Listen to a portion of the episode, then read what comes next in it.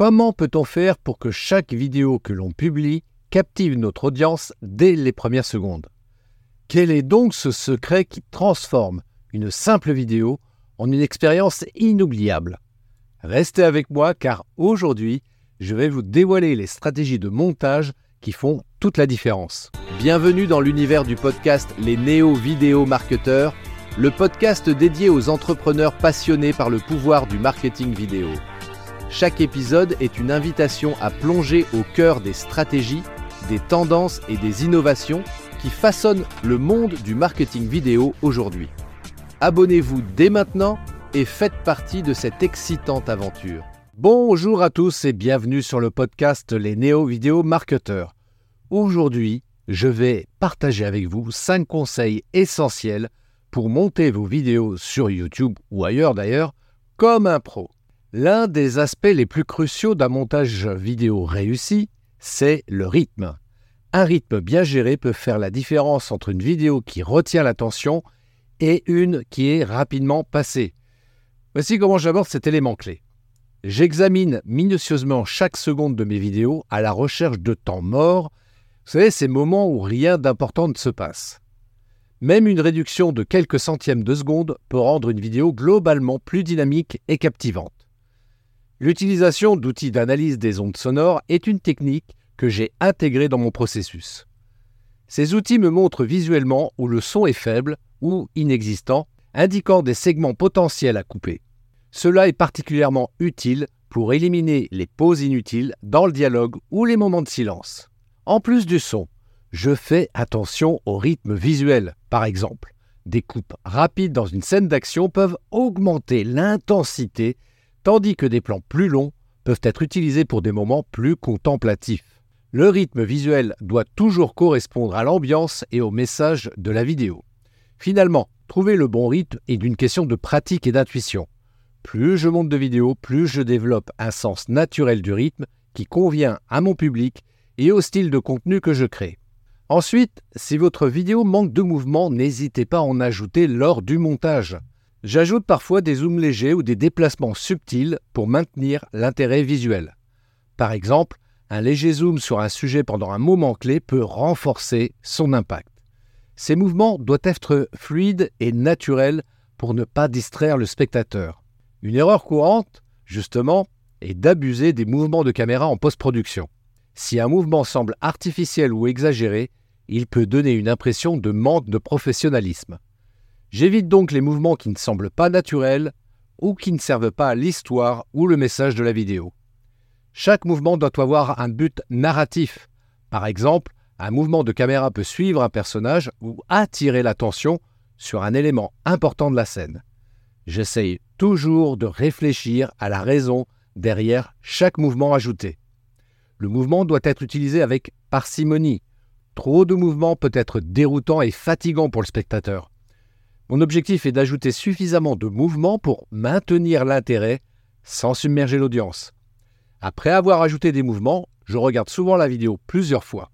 Cela m'aide à évaluer si les mouvements ajoutés améliorent la vidéo ou si des ajustements sont nécessaires. Le troisième conseil a changé ma façon de travailler.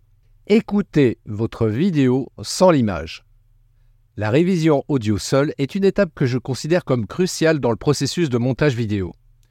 Cette pratique me permet de me concentrer exclusivement sur le son et de percevoir des détails que je pourrais manquer en regardant la vidéo. En écoutant attentivement, je repère des problèmes tels que des bruits de fond indésirables, des variations de volume ou des coupures audio abruptes. Cela me permet de faire des ajustements nécessaires pour assurer une expérience d'écoute agréable et professionnelle. L'audio seul révèle également le rythme et la fluidité du montage. J'écoute pour m'assurer que le rythme audio est cohérent et qu'il soutient bien le récit de la vidéo. Cette étape me permet également de décider où ajouter des effets sonores, de la musique de fond ou des pauses de silence pour améliorer l'impact émotionnel ou l'accentuation de certains points. Enfin, la révision audio seule m'aide à trouver un équilibre entre les éléments sonores et visuels de la vidéo. Une bonne piste audio doit compléter et renforcer les images, pas les éclipser ou les contredire. La quatrième astuce est l'organisation. L'organisation est un pilier fondamental dans le processus de création de vidéos. Et cela commence bien avant le montage. Avant même de commencer à filmer, je planifie méticuleusement. Cela inclut la préparation d'un storyboard ou d'un scénario, la définition des plans et des angles de caméra et l'organisation des scènes.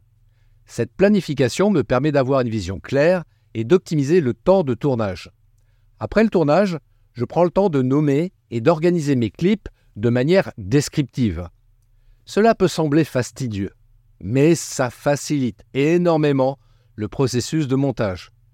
Des noms clairs comme scène 1, prise 3 ou interview Jean B me permettent de trouver rapidement ce dont j'ai besoin.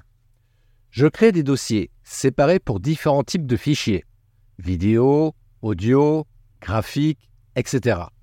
Cela aide non seulement à retrouver facilement des éléments, mais aussi à maintenir un flux de travail propre et efficace. Je ne supprime jamais de prise de vue, même celles qui semblent ratées à première vue. Je les stocke dans un dossier d'archives. On ne sait jamais quand un plan apparemment inutilisable peut s'avérer utile plus tard. Pour des projets plus importants, j'utilise des métadonnées pour taguer et catégoriser les clips. Cela peut inclure des informations comme la date de tournage, le lieu, les personnes présentes et même des notes sur la scène. Avant de commencer le montage final, je fais souvent un pré-montage pour avoir une idée générale de la structure de la vidéo. Cela implique de placer grossièrement les clips sur la timeline pour voir comment ils s'assemblent.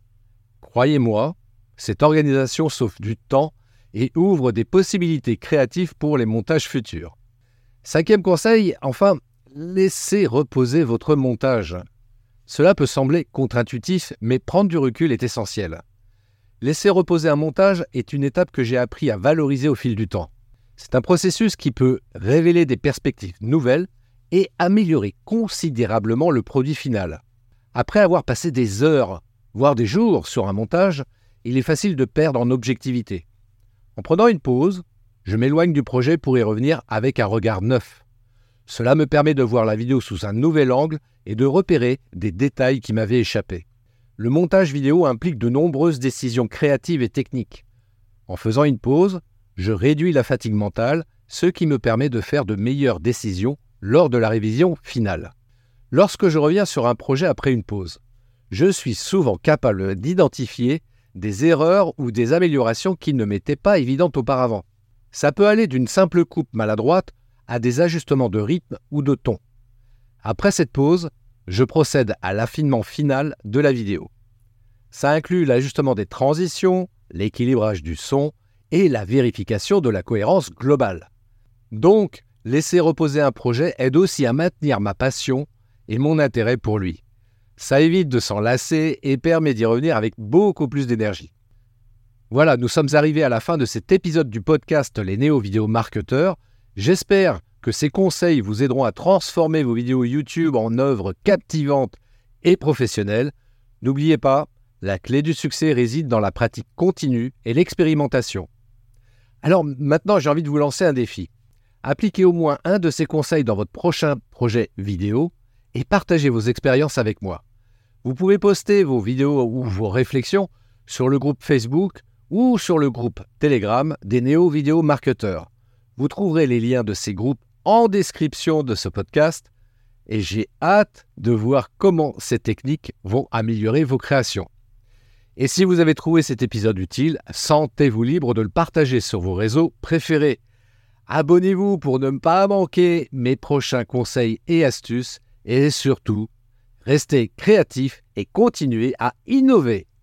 Très belle journée, ciao si vous avez apprécié cet épisode, n'oubliez pas de vous abonner à Les Néo Vidéo Marketeurs. Votre avis compte énormément pour moi. Alors, si vous avez un moment, laissez-moi un commentaire.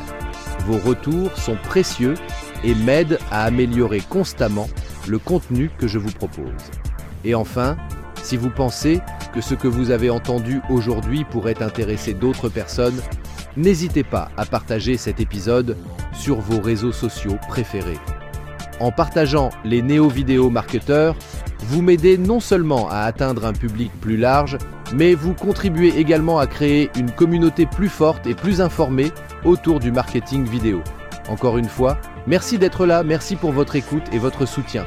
Restez inspirés, continuez à innover et rappelez-vous, la vidéo est un outil puissant qui peut transformer votre entreprise.